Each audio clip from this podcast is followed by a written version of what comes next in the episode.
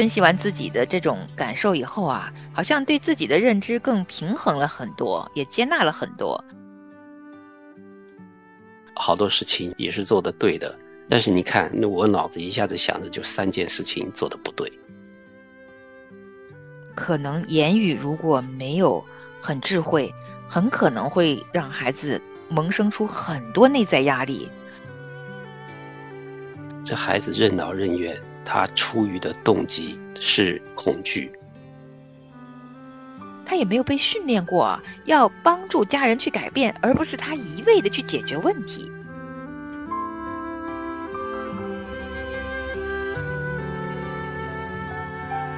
我的爸爸妈妈根本不了解我的痛苦，就是想让我每天做事情。我根本不想和我爸妈说话，他们只会责备我。我好想离开家，因为家里没有人懂我。这些孩子的想法，你觉得似曾相识吗？你会觉得付出了好多的爱心，但孩子却完全不能体会你付出的爱吗？你觉得和孩子之间有一个无法沟通的天然屏障吗？那就和我们一起来学习跟孩子的爱之语。欢迎您收听由亲情不断电特别制作的。亲子沟通秘诀。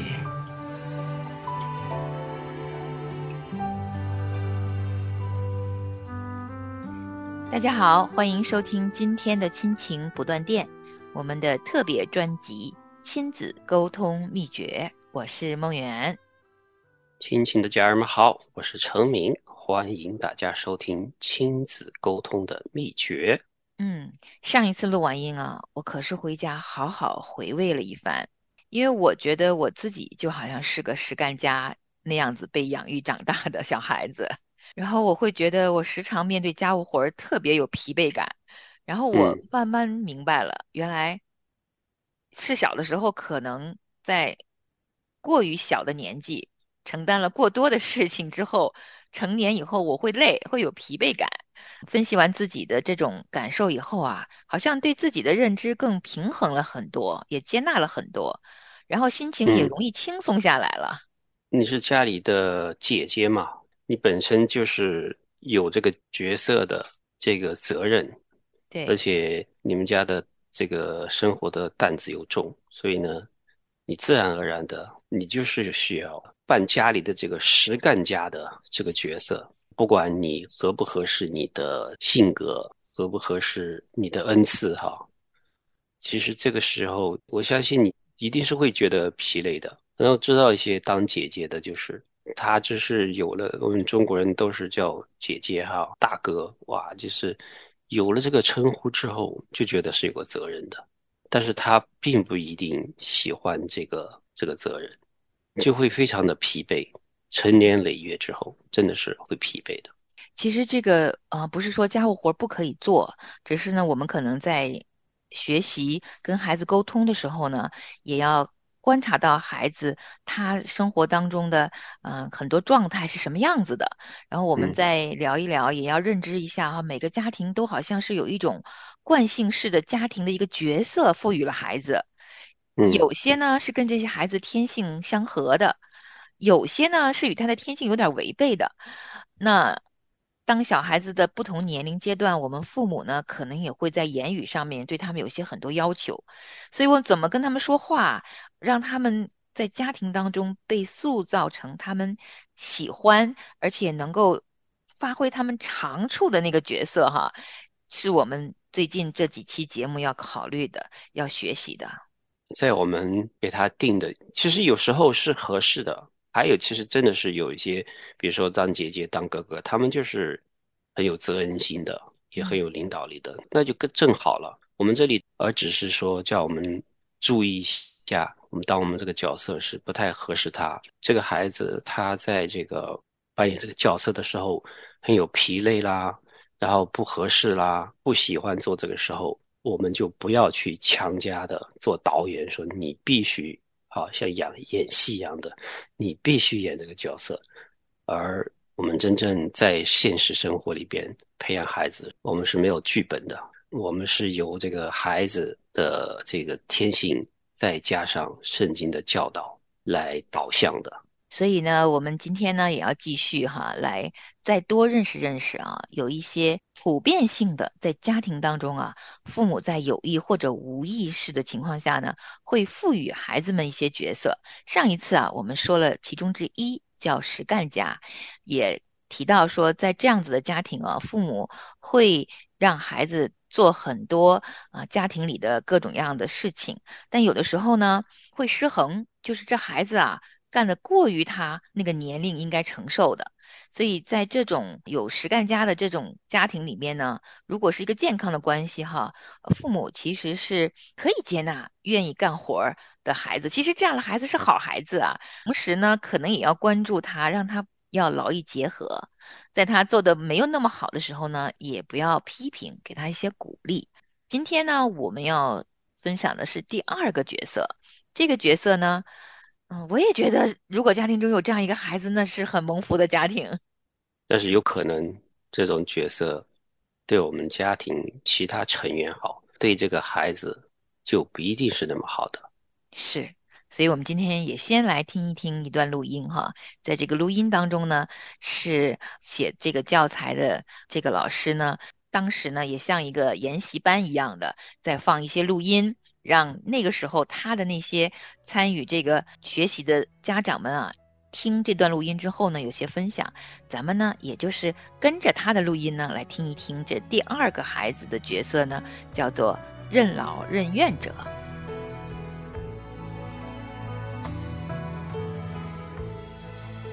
第二个任劳任怨者利兹，弗兰克又开始放录音，传出了另一位母亲的声音。我的女儿丽兹十三岁了，我叫她我们家里的平衡器，她使我们所有人都平稳的在生活的帆船上行驶。我猜，有人可能会说他是个和事佬，我甚至看见过他为了避免家人发生矛盾，而把弟弟的过错揽在自己身上。有时我希望他不要那么做，但我得承认。我很喜欢由此带来的和平与安宁。有时丽兹会在某些事情的态度上非常强硬，我会叫她小管家婆，但她处理事情的方式是令人愉快的。这时候，弗兰克停止录音，说道：“像丽兹这样的孩子，往往充当了任劳任怨者的角色，他们总是觉得有责任。”为一家人提供感情上的滋养，让所有人都团结一心，息事宁人。他们的父母有时会对他们这样说：“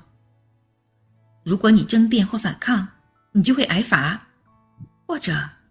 如果你们这几个孩子不能团结友爱，你们会导致让爸爸妈妈离婚的。”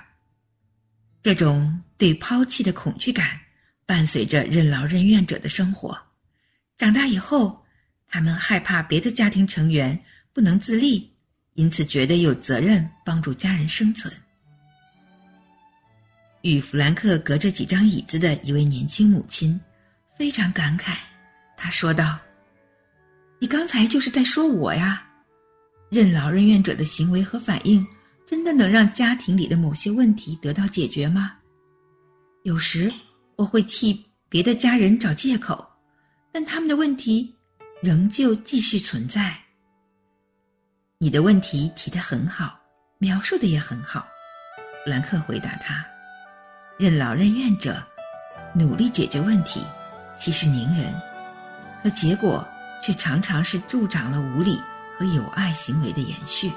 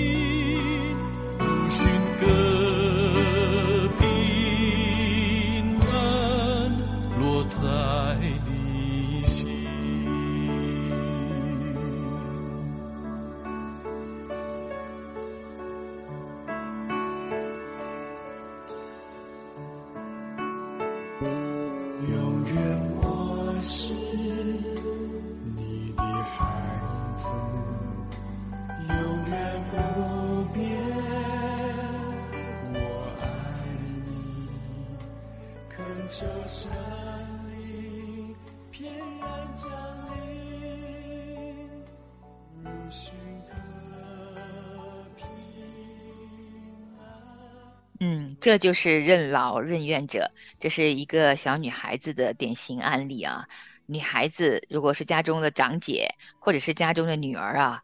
很多的时候是会这样的。我前一段嗯时间哈，刚好就认识了一个已经大学毕业、工作了三年的一个非常非常可爱的女孩儿。我嗯跟她聊天的时候啊，我就注意到她了，因为她跟我说啊，原来她从初中的时候啊，就已经开始帮家里采购。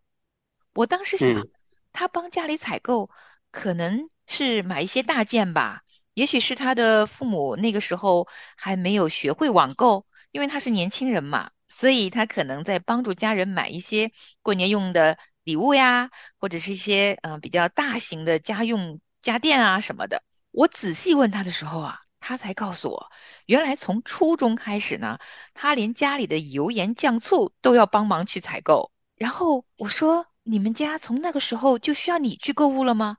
他说：“嗯是啊，我们家如果我不去购物的话，家里牛奶、鸡蛋都会少的。”然后我就很稀奇，因为初中啊，很多小孩子都是在学校里在忙着考试啊，应付嗯各种事情嘛。然后我就问他，我说：“难道你的生活当中功课不重吗？”他说：“很重很重啊，我在学校里的功课非常重啊。”我说：“那你怎么能有时间帮着家里采购呢？”他说：“那我是在网上购物啊，我是第一批学会网上购物的人。”自打他学会了以后，家里能在网上买的所有东西都是他来选购了。那至今为止，小到一块香皂，大到一个电视，都是他依然在采购。我当时就在想啊，刚刚听录音，我立刻就想到他跟我描述的那个神情啊。其实我观察的啊，我知道他是累的，很疲惫。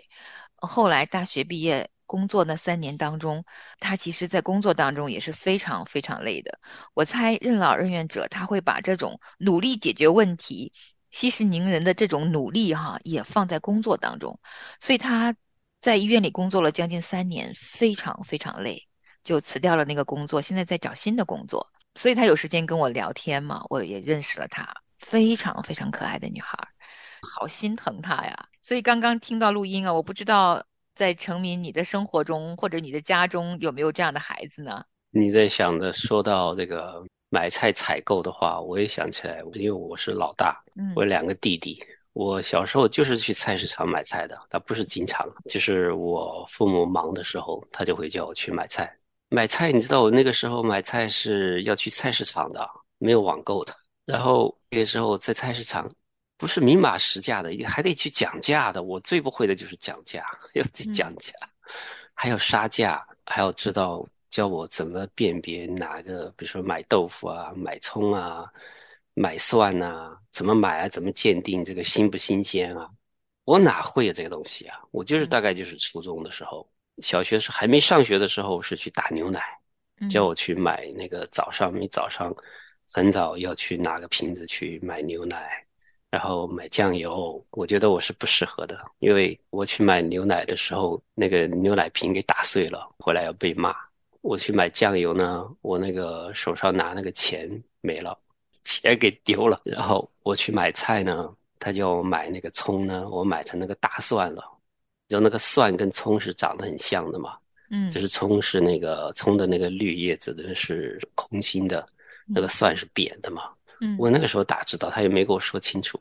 也许我其实做的好多事情也是做的对的，但是你看，那我脑子一下子想着就三件事情做的不对，嗯因为那就是这些事情做的不认识，就被我爸狠狠的笑话，狠嗯狠的批，你知道吧？很不乐意做这种事情的。我是不适合做这个事情的，因为你想，这是没有受到鼓励嘛，呃做错了之后还要被骂，你说这个这不是什么开心的事情去做。所以我觉得，在这个父母选择叫我们去做事情的时候，不是光是就是当做一个无人样的一个童工去使唤的，其实也是要去培养鼓励的。是，刚才听录音的时候哈，听到这任劳任怨者的父母呢，其实真的很容易犯的错误啊，就是觉得这个孩子呢，他能够做很多事情是很好，但如果这个孩子没有完成他平常做的事情，比如刚才你嗯描述，可能在做事情的时候把瓶子给弄碎啦，钱嗯丢啦，但是因为你做的多嘛，做的多就可能犯错误就多呀。这种时候哈，父母可能言语如果没有很智慧，很可能会让孩子萌生出很多内在压力。他或者会说你又做错啦，或者说你看都是你的错，让我我们整个家庭都乱糟糟的。比如说，你看让你买个葱买个蒜你都分不清楚，我们这晚上怎么吃饭呢？对，就这种语言一旦出来哈，其实对于任劳任怨者的一些孩子呢，心灵里边真的会留下一些阴影的，他们就会有一些恐惧，越担心做不好事情，越容易做不好。对啊，所以这个我觉得，在这个父母的言语和父母的鼓励和接纳啊，是太重要了。就梦远，你一问，我就说出三件事情来，三嗯件事情现到现在他还记得，都是真实的事情啊，是，都是我做错的。你看那是多少年啊？这是四十多年前的事情啊，突然间还还冒出来，所以这个我觉得这个是我希望我们的家长千万不要去做这些事情。还有这个 Liz 他父母也是哈，说这些事情。刚才我听到一句，他说，如果呢你和这些孩子不团结的话，你就会让爸妈妈离婚，就是变成这孩子任劳任怨，他出于的动机是恐惧。如果这个在恐惧里边做这些事情，那是没有喜乐的。像我小时候，我也是有这个恐惧，我这件事情做的不好怎么办？就是他们没有交代清楚你应该做怎么做怎么做，他就觉得你生下来就是这么聪明的，跟我们大人一样的，你就是应该知道这个知道那个。惧怕，我的恐惧是做错了怎么办？嗯就是在做事的时候是心里边是有恐惧的，我觉得这个就是非常不健康的。嗯，确实是，而且这啊、呃任劳任怨者看看起来哈，在家庭中这种小孩儿呢，他可以让家庭变得和睦，就是息事宁人的啊，嗯谁做的不好，他就赶紧去帮忙，他是解决问题型的。然后他心中的那个感受是啊，如果这问题不解决，我的家可能会四分五裂的。出于这种担心和害怕，所以父母呢，相当于赋予了这样的一个孩子一个角色，就是他必须让整个家庭相安无事。团结友爱。嗯一旦出现了裂痕，他就会特别紧张。这种小孩长大以后呢，会常常替家人找借口，而且会很努力的去息事宁人。刚刚在录音当中呢，有一位家长，他听到了这样的描述以后呢，他就问了个问题：难道这种任劳任怨者的行为和反应是真的让家里带来平和、带来团结吗？真的能让家庭里的问题解决吗？因为他自己的切身体会是啊，他长大以后成人了，还帮其他人解决问题，可是呢，那些问题是他解决的，别的家人啊依然存在老问题，他们不改呀、嗯。反而会助长了那些应该已经成熟的其他家人，因为他们有害的行为或者是不好的行为没有机会改变。这个嗯。任劳任怨者呢，也不敢指出来，或者说他也没有被训练过啊要帮助家人去改变，而不是他一味的去解决问题。成人的世界里面啊，如果这样的人一直替别人做别人该做的事情的话，他会累，那对方也不会成长，所以这也是潜在的危机啊。这结果，他息事宁人虽然是听起来是诶挺好的呀，让我们家里边和睦相处哈，但是如果他这个和事宁人，他是纵容了其他的兄弟姐妹，他们在继续的犯错，那我觉得这个是这种息事宁人是没有什么好处的。那还有就是，包括所有的角色，我们上次说的，还有将来我们要说的角色，都是我在反思，就想我们家长可能就是要看我们孩子在家里边扮演的某一种角色，或者是我们鼓励他去扮的这个角色，他现在在扮这个角色的时候，他是不是很喜乐？嗯他是不是因为他的这个动机是不是正确？他是因为像我们刚才说的，是因为恐惧吗？还属于他的责任吗？如果是生来他就是很会让人和睦的人，使人和睦的一个孩子，他很乐意的帮助别人，他也不光是息事宁人，而是去帮助这些其他人做错的事情，帮助他们去改正的话，也是非常好的事情的。我们这里说的说，不是说家里边有个和事佬不好，只是说我们做家长真的是看清楚他们的状态、他们的动机和他是否喜乐。确实，我们在分析这些孩子的角色的时候呢，其实他都会或多或少啊有一些重叠，就是这个孩子可能是这样的个性，也可能是那样的个性，那他没有一个确定说这孩子就是按照任劳任怨者这样子长大的，因为每个孩子嗯其实个性都是呃不同的、独一无二的。那我们今天聊这个任劳任怨者呢，是一个呃视角，就是从一个喜欢让家里变和睦这样子的一个有这种个性的孩子出。这种个性的孩子的视角呢，在聊这件事情，因为这种孩子其实个性很好，家长也都会觉得，嗯，很多事情这样的孩子能做得好，就把更多的事情交给他。我也担心，就这样的孩子呢，他虽然使大家的生活看着很好，嗯，家庭中好像有他就会很开心。我确实也担心，呃，他真实的感受被隐藏起来了。如果是被隐藏起来了，他自己都没有觉察的时候呢，呃，这种小孩长大了以后啊，他很容易就，嗯，在工作当中也成为和事佬，也变嗯成就是如果别人有一些无理要求，他没有分辨的能力以后呢，就都一股脑的承受，承受了过多原本不需要他担的责任的时候呢，在成人世界里他也会有累的感受的。嗯，有的时候可能也有苦说不出来。呃，每一个小孩子他们的性格当中都有好有坏。那我们父母呢，养育这样的小孩会很开心，觉得这种小孩很懂事。但是越懂事的小孩呢，可能父母也要再多一份关注啊，不是说因为他懂事你就觉得啊他什么都可以了。但实际上，小孩子嘛，总有他个性当中需要我们父母的爱和细腻的观察的时候。如果你很幸运，家中有一个这么懂事的小孩儿，那可能我们做父母的就要爱他再多一点，再细腻一点，啊、也让他知道，他累的时候啊，也可以停下来，什么都不做的。家中若是发生口角啊，有些问题解决不了呢，没关系，我们一起来面对，别让这孩子闷在心里，一个人去承受。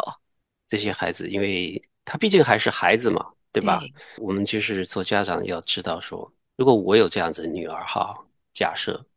我一定会跟这个女儿说，我说女儿，你真的做的是非常好哈，让我们嗯家让我们家的气氛都很和谐哈。嗯但是你毕竟是孩子，有时候你觉得累的时候，如果你觉得不想参与了，你也解决不了的事情的话，你就放下，交给嗯爸爸妈妈。然后我觉得这样子的话，跟他说一下，我要让他放心，不是说他一定需要在他这个年纪需要承受，他愿意做，喜乐的去做就好。但是不要说，就是因为你是家里的和事佬，所以全部的问题都要来你要去解决。是的，是的。其实啊，我们啊、呃听起来似乎在想，父母怎么可能让一个小孩子承受这些事情呢？细细一琢磨啊，很多时候我们不经意间真的会让那些很懂事的小孩儿做的多一点的。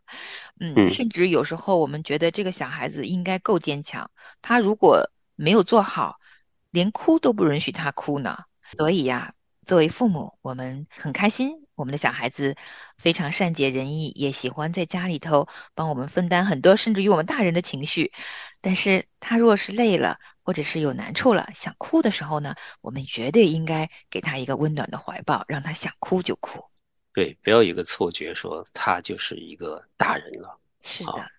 他是可以承受的。其实提醒我们，他还是一个孩子。嗯，是。那今天呢，时间关系，咱们就分享了这一个任劳任怨者。那还有一些其他的角色，我们下一次再跟听众朋友们一起分享。因为下一个角色呢，我觉得是很普遍发生在我们家庭中的，叫做孤独者。那我觉得我们也嗯需要啊、呃慢慢的跟大家来聊一聊，因为这样子角色的小孩子真的是需要我们很多很多的关注呢。那我们下次节目再见。好，下次见呢。守你所爱的，你。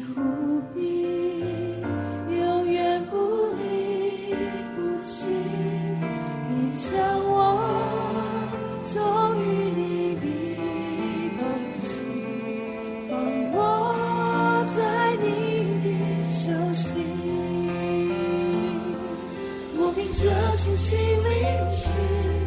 你丰盛的应许，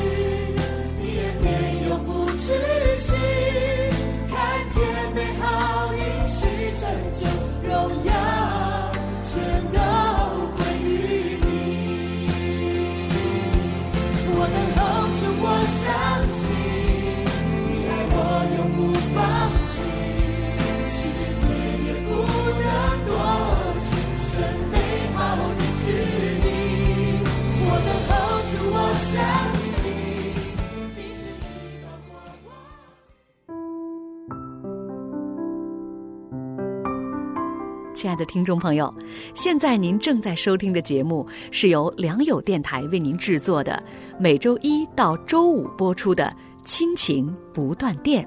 欢迎您与我们联络。我们的电子邮箱地址是 q i n q i n g at l i a n g y o u dot n e t，就是亲情在良友网。感谢您收听我们今天的节目。愿上帝赐福给您和您的家人。我们下次节目再会。